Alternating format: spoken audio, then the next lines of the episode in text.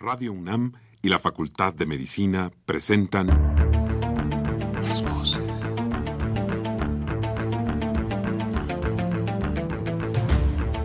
Voces. Las voces. Las voces. Voces. Las voces de la salud. Reflexión y análisis de las ciencias médicas. Acompáñenos.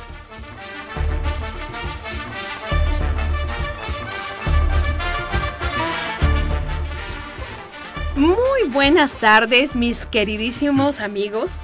La Facultad de Medicina de la Universidad Nacional Autónoma de México y Radio UNAM tienen el agrado de invitarlos a que nos acompañen a este subprograma Las Voces de la Salud.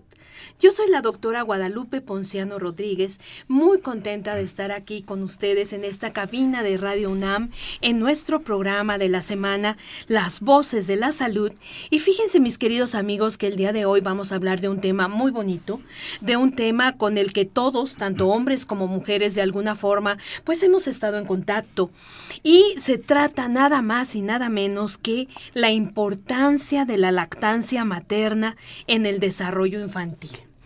Para hablar de este tema tan bonito, se encuentra con nosotros el doctor Lino Eduardo Cardiel Marmolejo. Doctor Lino, bienvenido a este su programa. Muchas gracias, Lupita. Un placer que esté aquí con nosotros. Y bueno, mis queridos amigos, como siempre, ya saben que este programa lo hacemos para ustedes y nos va a dar de verdad mucho gusto que sean parte de él. Participen, llámenos, háganos comentarios, aprovechen que está aquí el doctor Cardiel, pues para algún comentario, alguna pregunta que ustedes tengan en relación a este tema, es siempre, ya saben, bienvenida. Y por lo tanto, bueno, traigan papel, eh, un lápiz para que por favor anoten los teléfonos es el 55 36 89 89 con dos líneas. Y si usted, mi querido Radio Escucha, nos está pues sintonizando desde el interior de la República, no se quede con las ganas. Puede hablarnos, tenemos un teléfono LADA sin costo, que es el 01 800 505 26 88. Se los repito. 01 800 505 26 88. El tema de hoy, la importancia de la lactancia materna en el desarrollo infantil. Y nuestro invitado, el doctor Lino Cardiel. Pues mis queridos amigos, nos vamos un momentito y regresamos de lleno con este tema.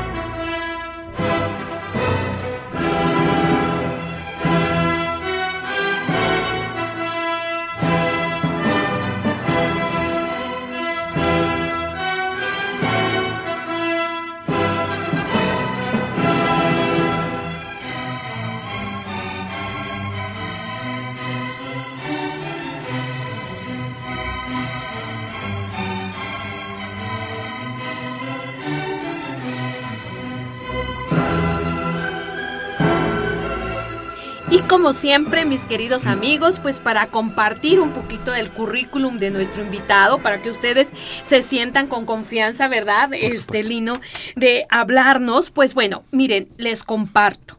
El doctor Lino Cardiel Marmolejo tiene una licenciatura como médico general, una especialidad de pediatría en neonatología, una maestría en alta dirección y en educación, y bueno, su posgrado es como pediatra neonatólogo y un doctorado en alta dirección. Actualmente, el doctor Cardiel es director de Educación y Capacitación en Salud de nuestro querido Hospital General de México, doctor Eduardo Liceaga. Ay, pues doctor, pues de veras, bienvenido. Este tema, lo comentábamos en nuestro pequeño receso, es un tema muy bonito, es un tema fascinante que se puede ver pues desde muchos aspectos, la lactancia materna y el desarrollo infantil. Y bueno, Si usted me permite, nada más algunos datos para entrar de lleno con nuestro tema.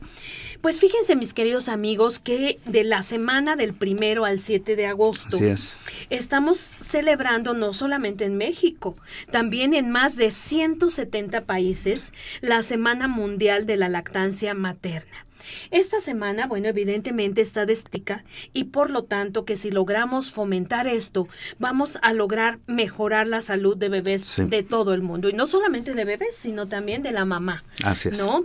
Y bueno, la Organización Mundial de la Salud promueve evidentemente esta práctica como una de las mejores formas de proporcionar a un pequeño, ¿no? Los nutrientes que él necesita. Y bueno, aquí, eh, doctor, encontramos que esto, esta semana, la tenemos desde agosto de 1990, este tipo de celebración que me parece excelente porque, bueno, decíamos, es algo que realmente ojalá pudiéramos hacer que muchas más mujeres adoptaran esta práctica, ¿no? Pero bueno, vamos a empezar, mi querido doctor Cardiel, claro Vamos a empezar con, ahora sí que por el principio.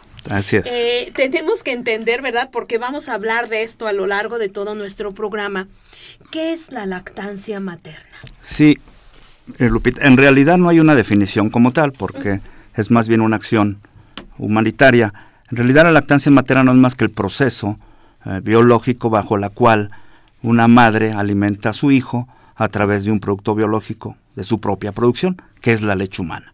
Entonces, en realidad la lactancia materna es el acto de proporcionar leche humana a un recién nacido en este caso, considerando que es el momento óptimo desde los primeros minutos de vida. De vida. Y además, Lino, a mí me encantaría, bueno, tú mencionaste eh, la, los nutrientes como algo básico para este bebé que llega al mundo, pero bueno, también desde el punto de vista psicológico, ¿no? Desde el punto de vista emocional, ese primer contacto que tiene la mamá con su bebé. Claro. ¿No? Creo que también es algo que, que tenemos que mencionar, ¿no? Algo muy importante. Una de las buenas prácticas en la en la medicina perinatal en la actualidad es que desde el momento que nazca el recién nacido, si sus condiciones clínicas lo permiten, es que exista un apego temprano con la madre.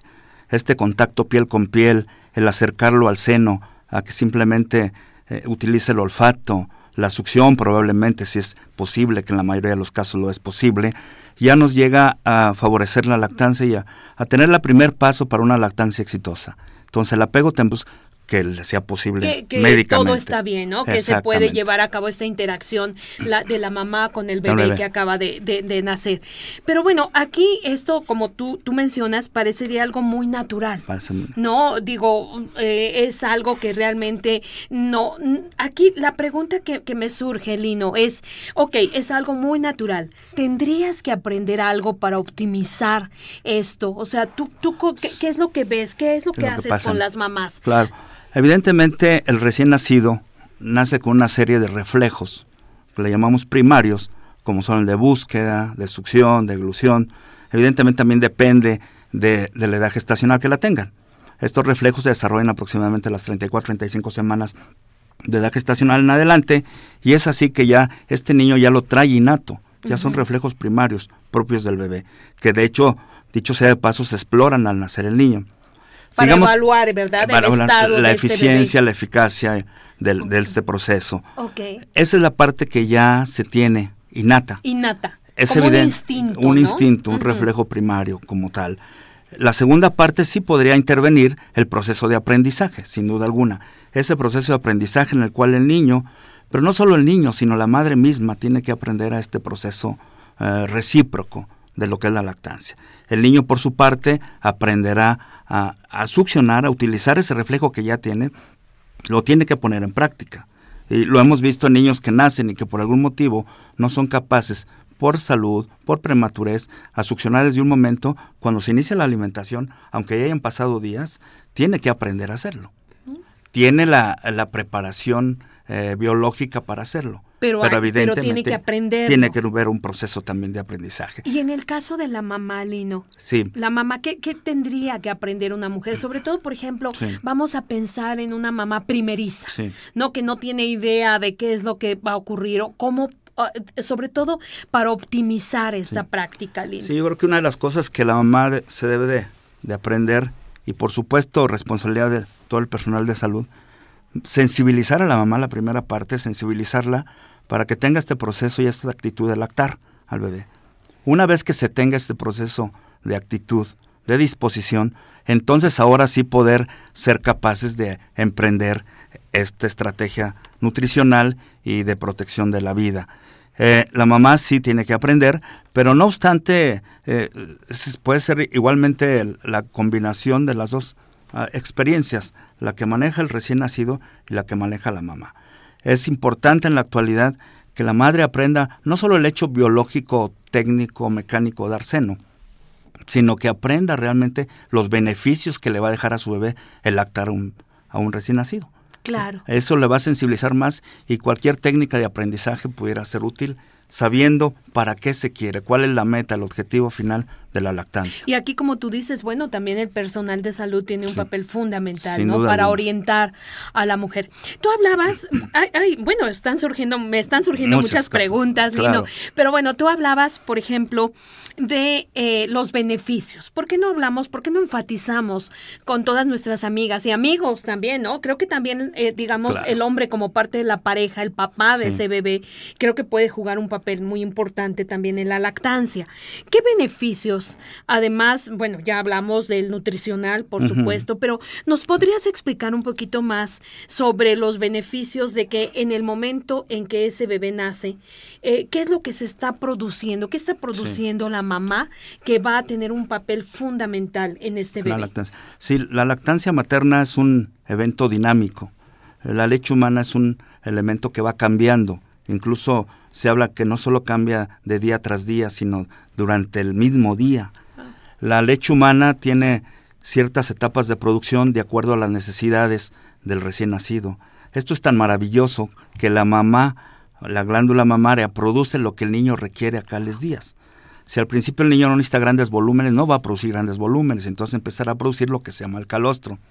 Esto es una sustancia que tiene poco volumen, pero tiene una gran cantidad de proteínas, una gran cantidad de vitaminas que se disuelven en grasa y, un gran sistema inmunológico. Esto ayuda a que el intestino del niño se empiece a mover mejor, a expulsar el meconio, que es el material que guarda durante la gestación, y esto le, lo esté preparando para la nutrición. Las mismas sustancias que tiene el calostro hace que el, tubo digestivo del niño madure por dentro y tiene una inmunoglobulina tipo A que hace que maduren todo ese tipo de, sistemas de absorción. Entonces, es decir, que la leche humana va cambiando y podemos considerar pues el alimento ideal que no se produce en el mundo, ningún otro tipo de alimento tan óptimo como es la leche humana. Oye, pero qué maravilla, ¿no? Esto que me estás diciendo, bueno, de verdad es impresionante la naturaleza, ¿no? Maravillosa. Y bueno, aquí tú mencionabas algo que es el volumen. Sí. Eh, muchas mujeres piensan que esto es cuestión de volumen, ¿no? Y tú estás mencionando, por ejemplo, aquí que el calostro, que tiene una composición tan característica, pues tiene un volumen muy pequeño. Pequeño. ¿No? Y muchas mamás empiezan a preocuparse así de que, ¿qué pasa, no? Este, no, no tengo leche, no estoy produciendo, ¿no? Entonces, aquí a nuestras amigas, algún tipo de consejo. Sí, en realidad, volvemos a lo mismo. Una parte importante de todo este proceso es la educación que la madre, el personal de salud tengamos la responsabilidad y la disposición de mostrar esta información a las madres, idealmente antes de que tengan su bebé, no solo cuando ya lo tienen. Eso sería Interactuar desde el concepto prenatal, durante el perinatal y después en el postnatal. Esto que la madre entienda por qué va a producir una determinada cantidad de volumen. ¿sí? Y, y, no, efectivamente, no confundir con que la producción que es menor que biológicamente así va a ser, a no pensar que mi glándula no está produciendo la suficiente leche. Que muchas mujeres empiezan a preocuparse y recurren desafortunadamente, ¿no? A fórmulas lácteas, o a otro tipo, ¿no? De, de, pues sucedáneos, ¿no? Vamos a decir, ¿no? Que, que realmente no van a cumplir el papel biológico que podría cumplir, ¿no? La, la, producción de la glándula mamaria. Otra cosa, Lino. Bueno, amigas, ya, ya vamos aquí con el doctor, vamos entendiendo de verdad, porque es tan importante esto de amamantar un bebé y como tú decías, desde antes, prepararse, desde antes de que nazca, el prenatal. Eh, tú habías mencionado, Lino, que hay circunstancias en que o el bebé o la mamá por alguna situación, pues no se puede dar esta interacción tan bonita que nos estás diciendo en el momento de nacer. ¿Cuáles serían estas circunstancias? Pues, evidentemente aquí podríamos hablar de dos partes, uno del lado materno y otro lado del recién nacido. En el recién nacido, en aquellos recién nacidos prematuros, eh, en los cuales todavía no tienen desarrollados estos reflejos, o que su mismo proceso de enfermedad al nacer le impide tener este apego temprano y esta succión oportuna temprana. Todo este es un gran mundo de la neonatología y por el lado materno, afortunadamente, cada vez menos contraindicaciones para la lactancia o menos circunstancias que realmente la impiden. ¿no? Podríamos hablar algunas de las mamás que tienen hepatitis C, eh, pudiéramos hablar muy relativamente de las madres que tienen SIDA, o HIV, muy relativamente. ¿Por qué, muy relativamente? Muy relativamente hay países que, eh, depende también hasta del país, hay países de primer mundo en los cuales si la madre tiene esta patología, probablemente no esté indicado lactar. En países con bajos recursos económicos, aunque la madre tuviera esta patología, hay autores que hablan de que es mejor darle leche humana. Finalmente le va a dar otros beneficios no solo el riesgo del SIDA, pero también le da otros beneficios nutricionales que la fórmula no le va a dar. Entonces, es un proceso que todavía sigue en discusión, aunque hay tendencias a que se aplique esta eh, práctica. Digamos, ajá, De acuerdo al medio, también influye en esto y, la accesibilidad al, al, seno. Finalmente, darle seno, aunque se, se tenga el riesgo de la transmisión por la leche, pero que se tenga otros beneficios que la leche humana puede dar. Entonces, no debe privar a ese niño de esas circunstancias. Algunas enfermedades en el niño muy raras como pacientes que no pueden digerir las proteínas de la leche, incluso ni la humana, llámese galactosemia, también pudieran contraindicar, por supuesto, la lactancia. Es un elemento que no podemos ver al momento del nacimiento. Eso se verá después de 48 horas, cuando no puedan empezar a digerir y a través del tamiz metabólico, otras estrategias de vigilancia del recién nacido. Pero en general, del lado materno son muy pocas, afortunadamente, y, del lado neonatal, pues la prematurez depende del grado de prematurez. Ni siquiera el prematuro muy cercano al término lo puede hacer. Mientras el niño sea capaz incluso de controlar su temperatura, ya tenga un reflejo de succión, ya podemos empezar una, una lactancia, un apego temprano y una lactancia. Claro, bueno, y como tú dices, afortunadamente, sobre todo del lado de la mamá, en realidad no tenemos ya tantas, eh, tantas ¿no? Porque también, Lino, no, no sé si, bueno, esto es algo importante también para nuestros radioescuchas. Hay muchos mitos, sí. ¿no? Alrededor de la lactancia, de para producir más leche, ya sabes, la cerveza, ¿no? El atolito, el, eh, bueno, eh, una cantidad de cosas tremendas. Yo me imagino que tú te sabes todos estos estos, mitos, ¿no? Pero bueno, una de las cosas importantes sería platicar con nuestros radioescuchas, por ejemplo. Eh, ya dijimos, bueno, una vez que se establece esta relación, ¿no? Este, entre la madre y el bebé. ¿Cuál sería un buen indicador, Lino, para eh, permitirle saber a la mamá que esa leche que está produciendo es suficiente para el recién nacido. Yo vuelvo con esto porque, bueno, es una preocupación importante, ¿no? Porque eh, incluso yo misma que decía, no, es que no se va a llenar, es que no, es que estoy produciendo muy poquito y eso te angustia, ¿no? Seguro. Sí, Lupita, efectivamente este es un punto muy importante porque mientras que cuando uno alimenta un bebé con un sucedáneo de la leche humana, que serían las fórmulas, pues ahí uno verifica o cuantifica lo que está tomando el niño. Y eso más o menos le da una tranquilidad a la mamá o a los papás. En la leche humana no hay forma de hacerlo, ni se necesita hacerlo, en cuanto a cuánto está tomando. Pero para esto recurrimos a una serie de cosas que le llamamos indicadores indirectos. Los indicadores indirectos de una lactancia adecuada es que el niño al momento de estar lactando, estar tomando seno directo, empieza a oírsele ruidos intestinales. Ah. Y la mamá dice, bueno, es que le gruñen sus tripitas cuando está comiendo. Eso lo que está indicando es que está ocasionando una cosa que se llama reflejo gastrocólico, en la cual el alimento, en este caso la leche, cae al estómago y mueve el resto del intestino. Es un dato positivo, lejos de negativo, y si no se interpreta bien, no se le educa a la mamá, lo puede interpretar como que la leche le está, cayendo, cayendo bien, sí, eso lo he escuchado, lo he escuchado por ahí. Segundo punto importante, de acuerdo a la edad del, del, niño postnatal, el número de evacuaciones. El número de evacuaciones puede llegar el momento de entre el tercero y quinto día en adelante que el niño puede llegar a ser capaz de comer y evacuar. es un excelente indicador de, una lactancia exitosa. Y de un reflejo que se está despertando. Que se está desarrollando producto de ese reflejo gastrocólico. Y, el tercer indicador es la, el número de veces que el niño orina. Entonces, es evidente que al estar un niño recibiendo un líquido, en este caso la leche humana, el riñón va a hacer su función y va a eliminar, entre más líquido reciba, va a eliminar más orina. Entonces habla en general que tenga el reflejo gastrocólico, que tengamos una emisión por lo menos de dos evacuaciones o más al día, y que pudiéramos tener seis orinas o más en general. La orina entendemos que es muy cualitativo porque no vemos cuántas veces orina. Igual en el mismo pañal tiene dos o tres orinas, ¿no? Exacto. Pero bueno, se, se pasa a un fenómeno cualitativo, por lo menos que cada vez que le cambien el pañal, el pañal esté mojado, ¿no? Y si quieren, se puede hasta pesar y saber con exactitud.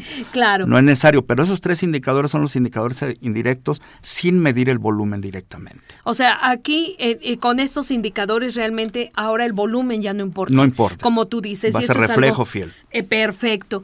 y hablando de la leche materna, tú nos decías esta maravilla de que nuestro organismo es tan sabio que va cambiando la composición, ¿no? De acuerdo a la edad, del bebé. pero en general Lino, ¿qué podríamos decir? ¿Cuál es la composición básica de la leche materna? Sí, la leche materna es importante considerar que, excepto que es una sustancia viva que va cambiando, que tiene unos, muchos elementos vivos, células vivas, y en general se puede decir que la mayor cantidad, el 80% aproximadamente de la leche es, agua, líquido. ¿sí? Eh, segundo, viene todo el resto de los elementos solutos, ya en las cuales son las proteínas, y las proteínas vamos a hablar genéricamente porque ahí están incluidas todas las inmunoglobulinas, todos los con este tipo de sustancias, pero hablámoslos como proteínas. En este punto es importantísimo considerar que la leche humana, más o menos el 30% es de una pajola o la nata, que la leche humana tiene poca, el 30% es poco, el 70% son otro tipo de lactoalbúminas. Este concepto hace que la leche humana sea muy digerible contrario a la leche de vaca, de vaca. que la mayor cantidad, o por lo menos la mitad de sus proteínas son caseínas. Caseína. Caseína. Entonces, al tener menor caseína, el, vaciamiento de su estómago, el vaciamiento gástrico es más acelerado, ah, también es más digerible. Al ser más digerible, esto explica por qué el niño tomando leche humana aparentemente come más seguido. De ahí que la lactancia materna sea libre demanda. Hay conceptos que se pueden manejar o estrategias para más o menos tener un horario, pero en general es a libre demanda. El otro componente, por supuesto, pues, son vitaminas liposolubles que se diluyen en grasa y vitaminas hidrosolubles que se diluyen totalmente en, en o sea, toda una mezcla maravillosa para darle a bebé energía, eh, proteínas, calorías, eh, carbohidratos, el otro componente. Y entonces todos estos elementos juntos forman el alimento ideal para un organismo, que es la leche humana. No hay otro alimento en el mundo que tenga esa composición.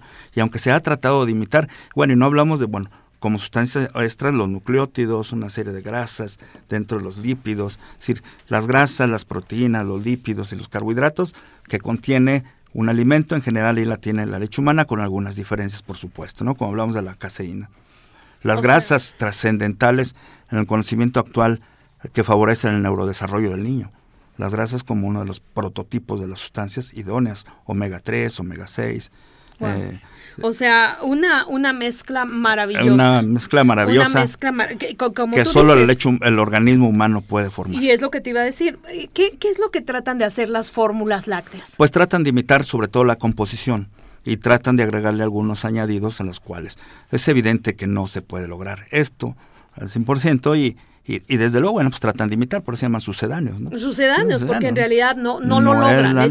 sería muy difícil lograr esto que tú nos. Eh, sí, hablando de la leche humana como tal, bueno, pues es no hay forma de imitarla quien imita, lo único que imita, imita a la leche humana es la misma, o el mismo organismo. Y bueno, por eso los bancos de leche, ¿no? Que yo creo que también vamos a poderlo tocar en, en, el programa.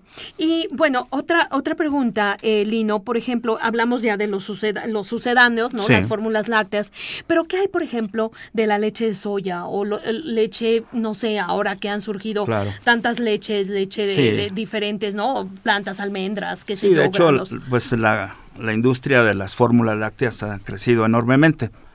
Eh, fuera de las leches habituales de los sucedáneos que sustituirían la leche humana, la complementarían en algunos casos. También es cierto, vale la pena comentar, que a lo mejor en algunos casos tan, es necesario hacerlo. pudiera ser. Hay algunas ¿Cómo estrategias. en qué casos, Lino? Por Probablemente se ha considerado a través de la reglamentación internacional que a lo mejor los niños con un peso muy elevado para su edad gestacional, o sea, son más gorditos, llamamos entre comillas, niños que en nuestro país andan entre 800 o más de peso, en algunos países de, Europa y Estados Unidos de 4 kilos en adelante se consideran altos. Un macroproducto. Eh, es posible, es posible, ni siquiera lo estoy diciendo categóricamente, es posible que pudieran requerir algún complemento el primeras 24 o 48 horas. Aunque nosotros en la práctica no lo hemos visto, lo vemos muy poco. En realidad, con un apego temprano, una, eh, una lactancia libre de demanda, una habitación conjunta entre la mamá y el bebé, eso es importantísimo, que desde el momento en que puedan estar juntos lo estén para favorecer la lactancia. Y no como antes, ¿verdad? Que se iban separados, al horas y, o visitas muy cortas a su habitación. No, ahora todo lo contrario.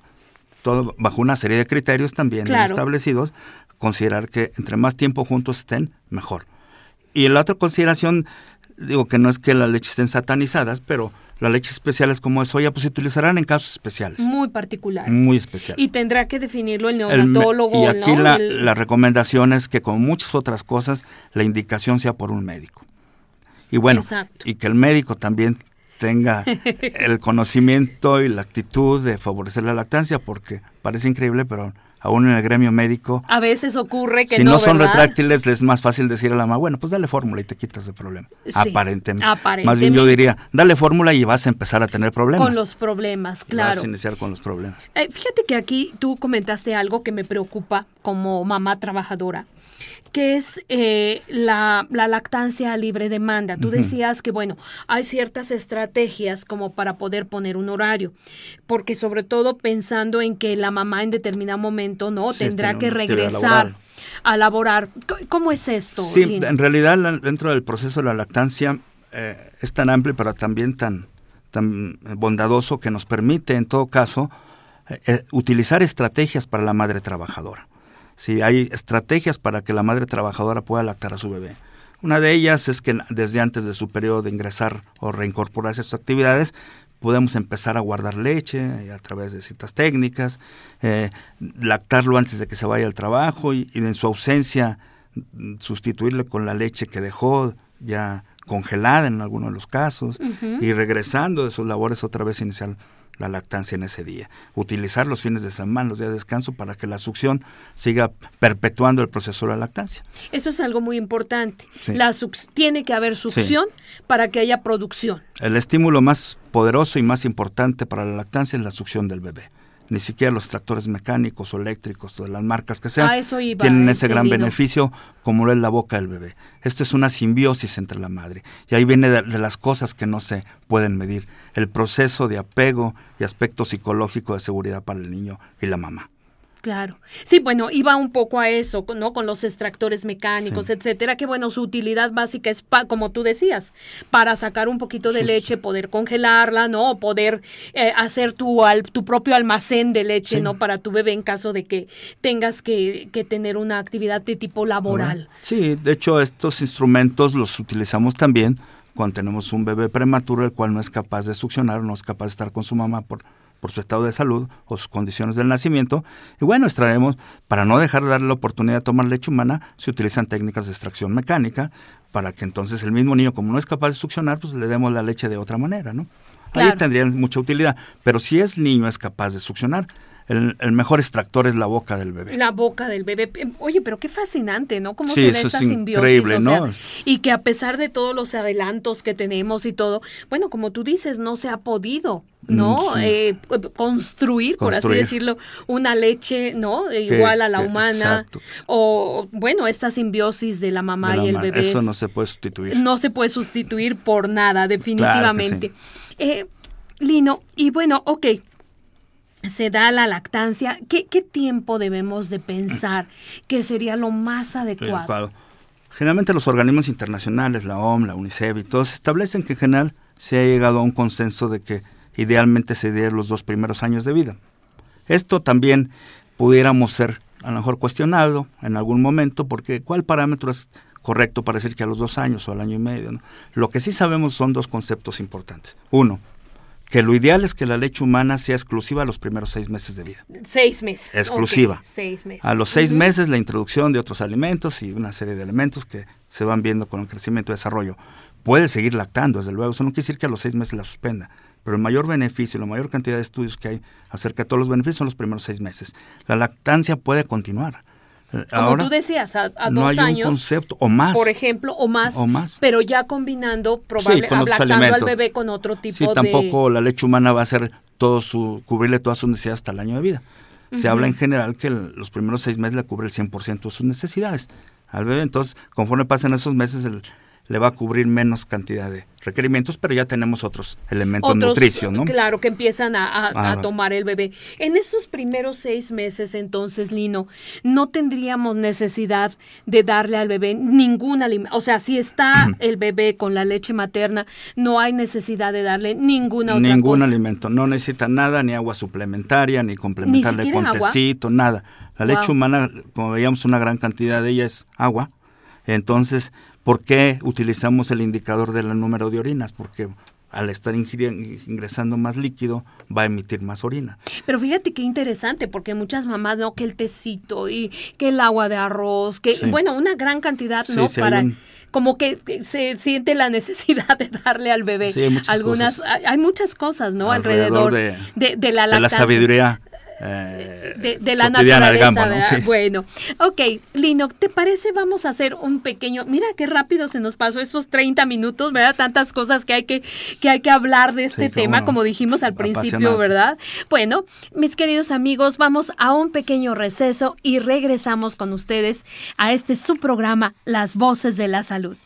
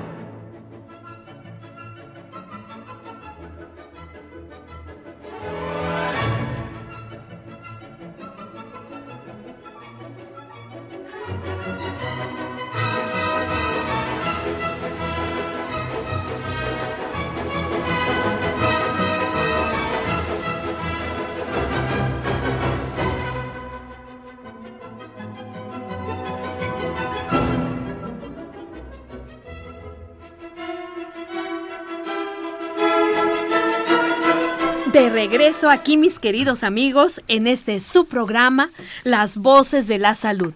El tema de hoy, la importancia de la lactancia materna en el desarrollo infantil. Nuestro invitado, el doctor Lino Eduardo Cardiel Marmolejo. Lino, pues bueno, mira, eh, de verdad que este es un tema apasionante y bueno, siempre les pedimos a nuestros radioescuchas que participen en el programa. La señora Hilda de San Román, que es asidua de verdad de nuestro programa. Hilda, ¿cómo está? De verdad, muchísimas gracias por hablar como siempre. Y nos tiene un comentario y anécdota que creo que es interesante compartir con el resto de los radioescuchas. Dice, en Argentina, una mujer policía censuró a una mamá que estaba dando pecho a su bebé. En protesta, esta mamá se reúne con otro grupo de mujeres como ella en un lugar público para hacer lo que se llamó una tetada pública. ¿Tú qué piensas al respecto, Lino? ¿Qué, qué es lo que está pasando? ¿Cómo percibes esto? Porque bueno, por un lado estamos diciendo debemos estimular la lactancia materna, pero pues este tipo de cosas como que dices, ¿qué es lo que, ¿qué es lo que ocurre? ¿no? ¿Cuál, ¿Cuál es tu percepción de esta situación? Sin duda alguna, la piedra angular de todas estas alteraciones es pues la falta de conocimiento, es la educación. Y no una educación de, de grandes alturas, sino una educación básica lo que le llamamos en la educación las competencias básicas, ¿no? Así como saber leer, aprender, conceptos que hay que tener. Aquí llama más la atención incluso que una mujer censure a otra mujer. Es lo que te iba a decir, porque es todavía peor. Una mujer policía, fíjate. Pero sí sucede que evidentemente el acto de lactar es un acto tan importante, tan primario, llamámosle así, es decir, tan natural, que no debemos de escandalizar. Sin duda a la glándula mamaria le han dado otras connotaciones sexuales, de estética y otro, pero su función primordial es la lactancia. Claro. La lactancia no es así como... Está ahí para eso. Eh, así como tenemos a lo mejor descubierto una mano, pues ¿por qué no la mamá ha descubierto el seno cuando está lactando al bebé, no? Entonces en realidad creo que es un gran problema de educación en una población y que, bueno, que sí es importante también inferir allí.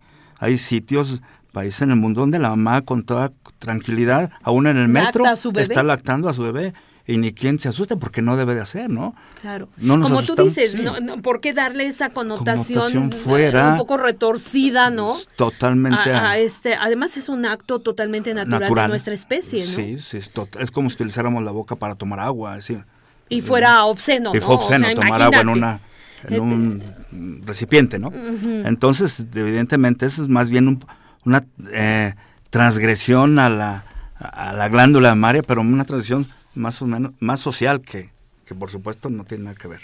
Claro. Sí, entonces, mis queridos amigos, sigamos estimulando de verdad la lactancia materna. Bueno, Lino, nos has dicho una cantidad de maravillas en relación a la, a la leche materna. y eh, Por ejemplo, aquí me quedó una cosa que creo que hay que enfatizar, porque es una parte del desarrollo vital para el bebé. No es solo que gane peso, sino es su desarrollo eh, neurológico, es un desarrollo del sistema nervioso central. ¿Cuáles son los, los elementos? Nos decías algunas grasas, ¿no? Omega, omega 3, en fin. Pero, eh, ¿por qué no ampliamos esto, Lino? Porque de verdad, muchas veces solamente vemos el desarrollo del bebé en ese contexto, ¿no? Que gane peso. Pero aquí, en realidad, es un desarrollo importantísimo. Totalmente. Es el cerebro de ese bebé. ¿Por qué no nos hablas un poco más? Hablando del proceso del neurodesarrollo, que es un un proceso multifactorial en un bebé, donde se intervienen muchos factores, como su nombre lo dicen, incluso factores maternos, educación materna, integridad de la anatomía del niño, el proceso de medio ambiente. Eh, pero hablando en sí mismo de la leche humana, tiene varias sustancias, bastantes sustancias que le ayudan a que el niño se desarrolle mejor. Esto ya está muy demostrado en análisis eh, de, de metaanálisis, revisiones sistemáticas en el mundo que hablan a favor de esto. Una de las más importantes, hay que recordar que el cerebro de todos nosotros, el sistema nervioso central y periférico, debe estar manejando grasas para que esté cubriendo al cerebro y esto facilita el desarrollo, eh, la reparación de, de, células, la neurotransmisión entre las neuronas. entonces la leche humana tiene una gran cantidad de ácidos grasos de cadena larga digo, para evitar los términos técnicos, seguramente pues podemos referirnos a omega 6 y hay dos, tres ácidos que están ahí que eh, yo creo que sobra comentarlos, pero existen esas sustancias, existe la taurina, la taurina es una, un aminoácido esencial que tiene la leche humana en grandes cantidades, existe la colina que sirve para la transmisión entre neurona y neurona y el mismo hierro que tiene la leche humana. Entonces, la leche humana tiene una serie de, de sustancias que, químicas que van a favorecer el desarrollo del sistema nervioso del niño. Y por supuesto, trae como consecuencia que mejore su eh, eh, aspecto cognitivo, sus aspectos de destreza motora y fina, sus aspectos de visión, audición. Nosotros en la práctica diaria hay patrones de crecimiento y desarrollo y así el niño a los cuatro meses tiene la cabeza, un ejemplo. Ahora hemos visto con las mamás que que vemos sus hijos que están lactando, los niños sostienen la cabeza a dos meses y medio. Esos, Impresionante. Esos paradigmas que teníamos del crecimiento y desarrollo se tienen que ir modificando de acuerdo a las ventajas que le está dando el neurodesarrollo la leche humana. Entonces, evidentemente, todas estas sustancias enriquecerán mucho a la leche humana la enriquecen y es lo que trae el beneficio. Se, se, habla, hay diferentes escuelas, pero en general que el niño alimentado con seno al año tiene un IQ mayor que el que no recibió seno. Wow, mira, eh, escuchen amigas, esto es muy importante. Ahí hay una dificultad también, eh, digamos, científica. Eh, no se pueden hacer estudios de experimentación para evaluar porque éticamente no es válido que yo diga voy a seguir los niños exacto, a niños a un niño le doy solo fórmula y al otro le doy puro seno y voy a ver a los X cantidad de años. Pero a veces ocurre en la realidad desafortunadamente el estudio se da por sí solo. Sí, es lo que te iba a decir. Bueno, a veces Sin que se haga eh, una aleatoriedad del estudio, se da solo. Entonces, bueno, pero evidentemente no hay ninguna duda que el neurodesarrollo del niño muchas otras cosas, el aspecto inmunológico, pero el, peso muchas veces hasta lo de menos, depende de otras circunstancias también. Pero en realidad tiene todos los elementos para que el desarrollo psicomotor sea mejor. Eh, una, una de las cosas importantes que surge de este desarrollo también cognitivo, de eh, la parte del sistema nervioso central, etcétera. Tú decías que el hecho de que el, niño se pegue al pezón, ¿no? Y empiece a hacer una serie de succión, etcétera. Me imagino que también va a eh, tener un impacto en el desarrollo, por ejemplo, ventomaxilar o del bebé. Sí, sí, sin duda. De hecho, este, pues todo este proceso de succión y deglución, pues toda la cantidad de músculos que intervienen en la cavidad oral nos hace que este desarrollo sea más eficiente, que es lo que al prematuro en su momento, de acuerdo a la edad gestación, no le permite hacer. Pero el niño ya cercano al término del de término, después de 35 semanas en general, cualquier niño ya es capaz de succionar efectivamente. Hay algunas alteraciones bucales como malformaciones labio leporino, paladar hendido, que lejos de que el niño no pueda tomar su mejor técnica para alimentarlo es darle seno porque la misma glándula mamaria sirve de obturador a esos defectos. ¿sí? Y antes se pensaba que a esos niños había que poner una placa. ¿eh? Habrá indicaciones, sin duda. Sí, dependiendo del caso, pero en general... Pero en general podemos considerar que todo ese estímulo en la cavidad oral, de ahí se habla que hasta el lenguaje sea mejor por el movimiento de la lengua que tiene al succionar. Es muy diferente tomar en biberón a tomar a la glándula mamaria. Claro, claro. No, bueno, mira, estas cosas yo creo que es muy importante comentarlas con los radioescuchas porque son cosas que en realidad eh, no se tocan alrededor de la lactancia, ¿no? La otra que podría ser, bueno, ya habíamos dicho la cuestión relacionada con eh, cuestiones emocionales, ¿Qué, hay ¿Qué hay al respecto? Pues sí, sin duda alguna eh, es evidente el, todo este proceso de apego entre el bebé y su mamá al obtener una lactancia exitosa. Eh, se ha visto pues que cuando no existe esa lactancia a través de leche humana, el, no es que no haya apego, pero evidentemente el niño al, reconocer a la mamá, el contacto piel con piel, recuerda desde su estancia en el útero, el sentir los latidos cardíacos, el olorcito, ¿no? De pronto, el olfato trascendental, que no va a existir esa comunicación entre un niño que toma fórmula o toma biberón y el niño que toma seno. Esa unión, simplemente el olfato, que el niño despierta cuando la mamá llega. Claro. ¿Cómo sabe que llegó? No, y la mamá, eh, todas las radioescuchas no me podrán negar que, bueno, el olor de un bebecito, ¿no? El bebé es algo que nunca se te olvida, es algo maravilloso, ¿no? La mamá escucha el llanto del bebé y empieza a producir leche. claro, no, no, no, ese olor de bebé. Y que es muy observable, cualitativo, con todos estos elementos que tiene de apego. Hugo, Lino, perdón, aquí hay algo muy importante que me, me viene a la mente. Eh, en relación con el peso, tú hablabas, hablábamos también de la ganancia de peso en el bebé, etcétera, pero eh, Lino, el hecho de que, de que un bebé tome leche materna a futuro, ¿Cómo se podrá reflejar en el peso de... Eh, tú sabes que ahora, bueno, la obesidad, el sobrepeso, pues son factores de riesgo muy importantes en nuestra población. ¿Qué es lo que has observado en los niños? La, leche humana siempre la estar, estar a la vanguardia del, cuidado del bebé, sabe también esto, el organismo humano. Eh, se sabe que los niños que toman leche humana evidentemente tienen muchísimo menor riesgo de tener obesidad en la edad infantil y por supuesto en la edad adulta.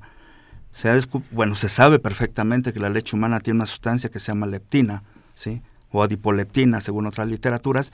Esta es una sustancia que se le ha llamado la hormona de la saciedad o del hambre, que la misma leche, eh, esta, esta hormona hace que si uno tiene una gran cantidad de grasa o tiene una gran cantidad de leptina en sangre, nos impide ya estar comiendo, le baja el volumen al centro del hambre, dice ya estás saciado, ya no comas. Eh, la leche humana le proporciona esta sustancia al organismo. Entonces, al proporcionar esta sustancia al organismo, por mucho que veamos que el niño está comiendo y aumentando de peso, ya está programado para su cuerpo la misma leptina va modulando estas sustancias y es una de las hormonas más implicadas en el proceso de obesidad. La resistencia a la misma o la falta de la misma. Hay estudios por ahí, hay ensayos en los cuales se le ha agregado algunos alimentos leptina. No funcionan como muchas cosas tan normalmente como funcionan las sustancias producidas por el mismo cuerpo y más por la misma leche humana. Sí, bueno, si no ya sería, ¿verdad? Uno de pues los uno de los fenómenos, aunque hay por ahí conceptos de que ciertas poblaciones tienen resistencia a la leptina y por eso la obesidad, bueno, entraría en otro ya sería otra cuestión genética, ¿no? Pero lo que, sí, pero lo que ocupa la leche humana y, la obesidad es esa gran protección hacia la obesidad. Una muy importante contra la obesidad infantil, que en nuestro país es un problema muy serio, como todos ustedes saben, evidentemente es favorecer la lactancia materna. Exacto. Como la primera vacuna contra la, obesidad, desde ese momento, ¿no? Oye, mira, de veras, ¿no? Y que tiene que implementarse porque tú sabes que la, el resultado de este tipo de medidas, bueno, se va a dar en generaciones, ¿no? Al futuro. Es, sería, pero es una forma maravillosa de, de tener una, un poco de prevención, ¿no? Ahí desde que el bebé nace hacia la obesidad. En la actualidad se, se con, eh, siempre hablábamos de los beneficios para el bebé por la lactancia, de los beneficios maternos, pues ahora debemos de incluir, y ya está bien descrito, los beneficios para la sociedad. Claro. Y los beneficios para un gobierno. El que un bebé lacte tenga una alimentación los primeros seis meses con pura leche humana, va a disminuir enormemente la cantidad de infecciones digestivas, respiratorias y más, que todo esto al, Estado en la salud le cuesta, sin duda, ¿no? Aunque tenga derecho a bienes o lo que sea, pero cuesta. cuesta. A alguien le cuesta eso. El estar sano, pues a nadie le va a costar. Son de los beneficios para la sociedad, ¿no? Por supuesto. Entonces, fíjate que... Va más allá que, que solo el aspecto nutricional, hay que verlo, enfocarlo, desarrollo sustentable de la economía, salud y economía. Y, Sí, claro. Y, fíjate, aquí tengo otro dato que me gustaría que nos comentaras, porque también es de esas cosas que no, no se comentan eh, de forma común. Eh, dice, hay algunos estudios que nos dicen que el, el hecho de que un bebé lacte eh, este, al seno materno promueve la organización biocronológica y el estado de alerta. ¿A qué se está refiriendo pues, esta información? Sin duda alguna, este aspecto biocronológico o el desarrollo a través del tiempo, que es la traducción, finalmente nos habla todo este proceso de maduración. Maduración en todos los ámbitos, ¿no? Maduración del sistema inmunológico, maduración de ciertos órganos, como el tubo digestivo mismo, la maduración el neurodesarrollo, sin duda alguna, y bueno, el aspecto, eh, al mejorar todos los órganos de los sentidos, es estado de alerta mucho mejor. Claro. digo, simplemente todo va enfocado a que mejora el desarrollo del sistema nervioso, y del central y periférico. Pero fíjate nada más cuántas cosas podemos tener con solamente este acto. ¿No? O sea, de verdad es, es maravilloso. Lino, si nos permite, ya ves que les pedimos a los radioescuchas que participen. Arquitecto Fernando Almanza, muchísimas gracias por su llamada y nos dice que desafortunadamente pues hay mamás que no amamantan porque dicen que eso va a afectar la forma, la belleza del seno. ¿Qué, opinas? Es totalmente falso, al contrario, si quieren recuperar más su estado de, de antes del embarazo, la forma más importante de recuperarlo es lactando. Ahí es donde se habla de todos los beneficios maternos, no solo estéticos, que sin duda son importantes, pero más allá biológicos. El lactar a un bebé disminuye la incidencia de cáncer de glándula mamaria, el cáncer del, eh, del cuello del útero, es decir, regresa a su estado hormonal más rápido. Ah, más rápido. Disminuye los sangrados posparto en forma muy importante, que en algunos casos son causas de muerte materna, un fenómeno muy severo. Entonces, claro, la lactancia, lejos de producir eso, alteraciones, las evita. Fíjense, y aquí mira, justo es lo que nos decía la, la, señora Elena González. Me decía, cuando la mamá se dispone a lactar, también tiene un beneficio, pues se recupera mucho más rápidamente, lo que tú estás diciendo, ¿no? Hay una recuperación más rápida. Y bueno, aquí el señor Héctor Cárdenas eh, nos dice que hola, hola Héctor, este, qué bueno que estás escuchando nuestro programa y nos desea un, un, buen jueves, que deseamos igual a los radioescuchas y un buen fin de semana. Eh, él está de acuerdo en que el llanto del bebé es multifactorial porque es incómodo, porque tiene hambre, en fin, tiene frío, qué sé yo. Respecto a, este punto, además del llanto, ¿qué otro lenguaje habría que poner atención en un bebé? Pues simplemente el, del, hablamos del el sonido, pues en este caso el llanto, pero otros simplemente son las actitudes, ¿no? La búsqueda, el despertar del sueño, ¿sí? El estar buscando el, el reflejo de succión, estar tratando de succionar cuando es su hora de comer. Pero está, esto está tan biológicamente sincronizado que el bebé ya sabe a la hora que va a producir más leche la mamá y la mamá quiere va a despertar el bebé. O sea, hay una sincronía Entonces, hay veces el reloj no, no existe, el reloj es totalmente biológico. Qué barbaridad. Bueno, y esos relojes son maravillosos. esos no se atrasan, no, fallan. ni necesitan pila, ¿no, eh, Lino? Eh, también nos pregunta cómo se autoconsuela el bebé solito cuando ya se tardaron en darle de pues, comer, por ejemplo. Uno, el bebé está totalmente en la fase oral, entonces todo el beneficio lo obtiene a través de la boca y una de las formas es hacer una succión que le llamamos no nutritiva, es decir, simplemente que el niño se chupe la mano. Ah, por el, dedito, la manita. Y ahí es un proceso que no es por, por mal hábito, sino es una fase oral del desarrollo que todo va a la boca y por eso el beneficio va a la boca, y menos en los primeros seis meses. Pero bueno, esa es una forma del niño y de eso es una forma también de decirle, decirle a mamá, ya me toca, ¿no? Sí, mamá, ya, eh, prepárate. El ingeniero Sergio Ramos nos dice, si en determinado momento, eh, al, pensar que los varones también tienen glándulas mamarias, si en algún momento, así un poco ahorita de ciencia ficción, podría alimentar al seno un pues, bebé. No, porque ya hay un hipodesarrollo de la glándula con la edad por no tener un sistema hormonal. Lo que sí es un hecho es que incluso lo hemos vivido en, la práctica personal, se ha favorecido la lactancia en aquellas mamás que adoptan un niño, eh, sin que la mamá haya estado embarazada y sin que la mamá haya tenido, por supuesto, este proceso biológico del embarazo y todo lo que implica el desarrollo inútero, es posible a través de técnicas favorecer algo la lactancia materna. Entonces esto trae un vínculo importantísimo. Oye, qué maravilla, eso debe ser mamá precioso. sí, que no es su hijo biológico, a un hijo adoptado y que pueda participar en su alimentación. Ahí sí la lactancia es complementaria, ¿no? Hay técnicas para eso, pero se logra, se puede lograr. y en el hombre no, ¿eh? Ingeniero Ramos, ni modo. Este, no, las glándulas mamarias de los hombres tienen un hipodesarrollo y por lo tanto no podemos, pero bueno, este, y de lo que se pierden, ¿verdad? es, una tristeza, pero bueno. Lino, pues mira, el tiempo se nos va rapidísimo. A mí me gustaría mucho que nos acabaras compartiendo en esta semana tan importante de la lactancia materna, que, ¿cómo participa el hospital? General de México. ¿Qué es lo que hacen? No sé si tuvieras algunos eventos que puedas no, compartir. cabe mencionar que el Hospital General de México eh, tiene una capacitación permanente, no solo en esta semana. Eso es muy Para nosotros es una semana sí que es muy importante y que se eh, difunde más. En nuestro hospital la difusión es diaria, es diaria. Eh, la difusión a través de las madres que llegan ahí tanto a tener sus bebés en el servicio de ginecobstetricia, en el área de neonatología, como en el área de pediatría. Toda la capacitación es permanente al personal médico, paramédico, afín y, al y por supuesto a las usuarias, a las mamás en este caso.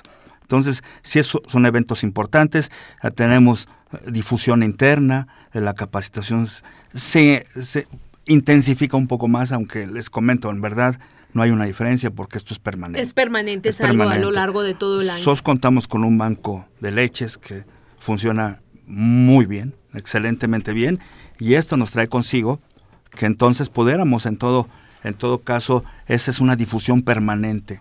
Claro. Eh, Lino, ¿alguien, no sé, alguna de nuestros radioescuchas, por ejemplo, podría acercarse al Hospital General? No sé si tiene alguna duda, no sé, ¿tienen ustedes folletos o algo? Sí, sí, en realidad sí, a través de la, del área de difusión del hospital, sí, de relaciones públicas, se pueden acercar a nuestro hospital y recibir más información si así lo requiere, ¿no? Ok. Sí, sí, claro, el hospital, pues a la vanguardia pues del cuidado de la salud, estamos muy al a la vanguardia en la lactancia materna. Y podrían acercarse. En sí, acercarse a eh, eh, cursos de capacitación. Eso ya como lo hacemos ya permanente. Ya, no necesitamos una fecha en especial, ¿no? Ya lo hacemos continuamente y permanentemente, sea semana internacional o no sea. Exacto. la educación ¿Y esta, semana internacional, este, tienen algún evento? Los este eventos ahorita generalmente ha sido la participación del personal en diferentes foros no solo institucionales, sino nacionales. Tu participación ah, en nuestro programa. El día de ayer participamos en otro curso y así sucesivamente. Ok. ¿Alguna reflexión final para nuestros radioescuchas? Pues eh, finalmente saber que la leche humana es el alimento ideal en el mundo, que no hay otro alimento tal cual, que es un alimento que no cuesta, bacteriológicamente puro, ¿sí? que brinda una gran cantidad de defensas contra infecciones, que son de las principales causas de morbi y mortalidad en la población infantil, y ahora le agregamos sin duda alguna la protección contra la obesidad. Entonces, un producto tan valioso, en verdad, en verdad, no hay por qué desperdiciarse, ¿no? Claro. Sino eh, tener una difusión mayor, ahora la información está al alcance de un celular, entonces meterse, que es la lactancia, el hospital como el nuestro abierto a estos cursos, y sin duda, pues el mejor concepto que pudiera dar es no desaprovechemos el producto tan valioso que tiene la, la humanidad.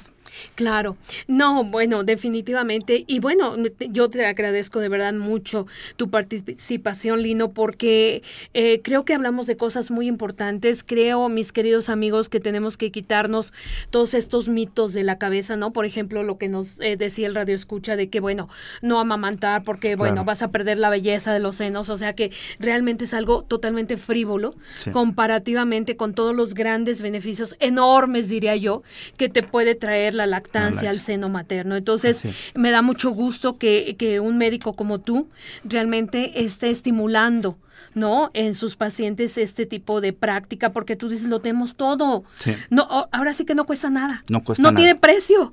No tiene precio, lo tenemos al alcance de la mano. Vamos a quitarnos todos esos mitos de la cabeza y ojalá de verdad podamos hacer que en México cada vez haya más mujeres dispuestas a esta lactancia, mínimo los seis meses, como tú decías, mínimo, ya con eso creo que puede ser muy bueno, ¿no? Entonces, eh, pues muchísimas gracias, de veras creo que fueron temas muy interesantes y además, bueno, ya veniste aquí a celebrar la, semana de la lactancia, internacional de la lactancia materna. Esperamos tenerte más porque, bueno, eh, creo que todavía hay mucho más que, hablar, eh, de verdad de las, los enormes beneficios que puede tener esta práctica. Así que muchísimas gracias.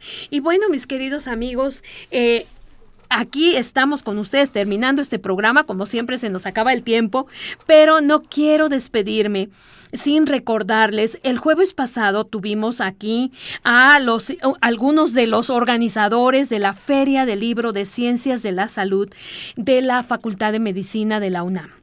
Esta feria de libro de ciencias de la salud, por favor anoten, porque de verdad va a estar muy interesante, muy bonita, ya lo platicamos el programa pasado. Lino, te invitamos, de verdad, si puedes ir en serio, está de veras muy interesante, hay muchísimas actividades, vamos a poder comprar libros de las ciencias de la salud este con descuento, así que también es entrada libre, tampoco tiene precio es el 19, 20 y 21 de agosto en el Palacio de la Escuela de Medicina.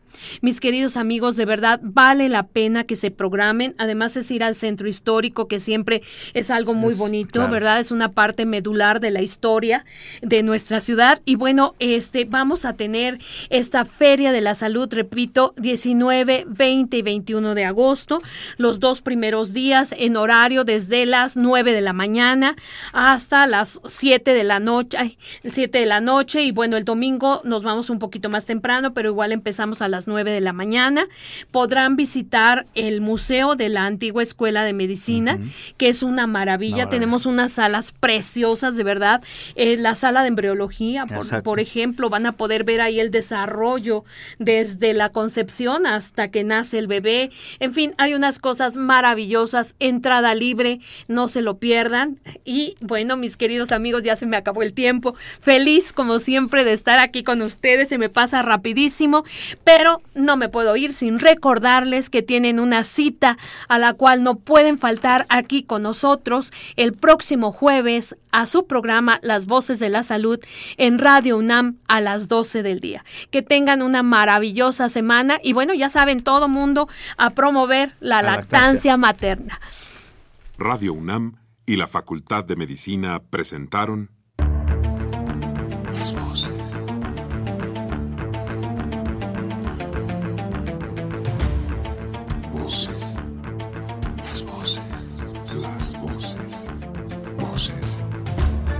Las voces de la salud. Reflexión y análisis de las ciencias médicas.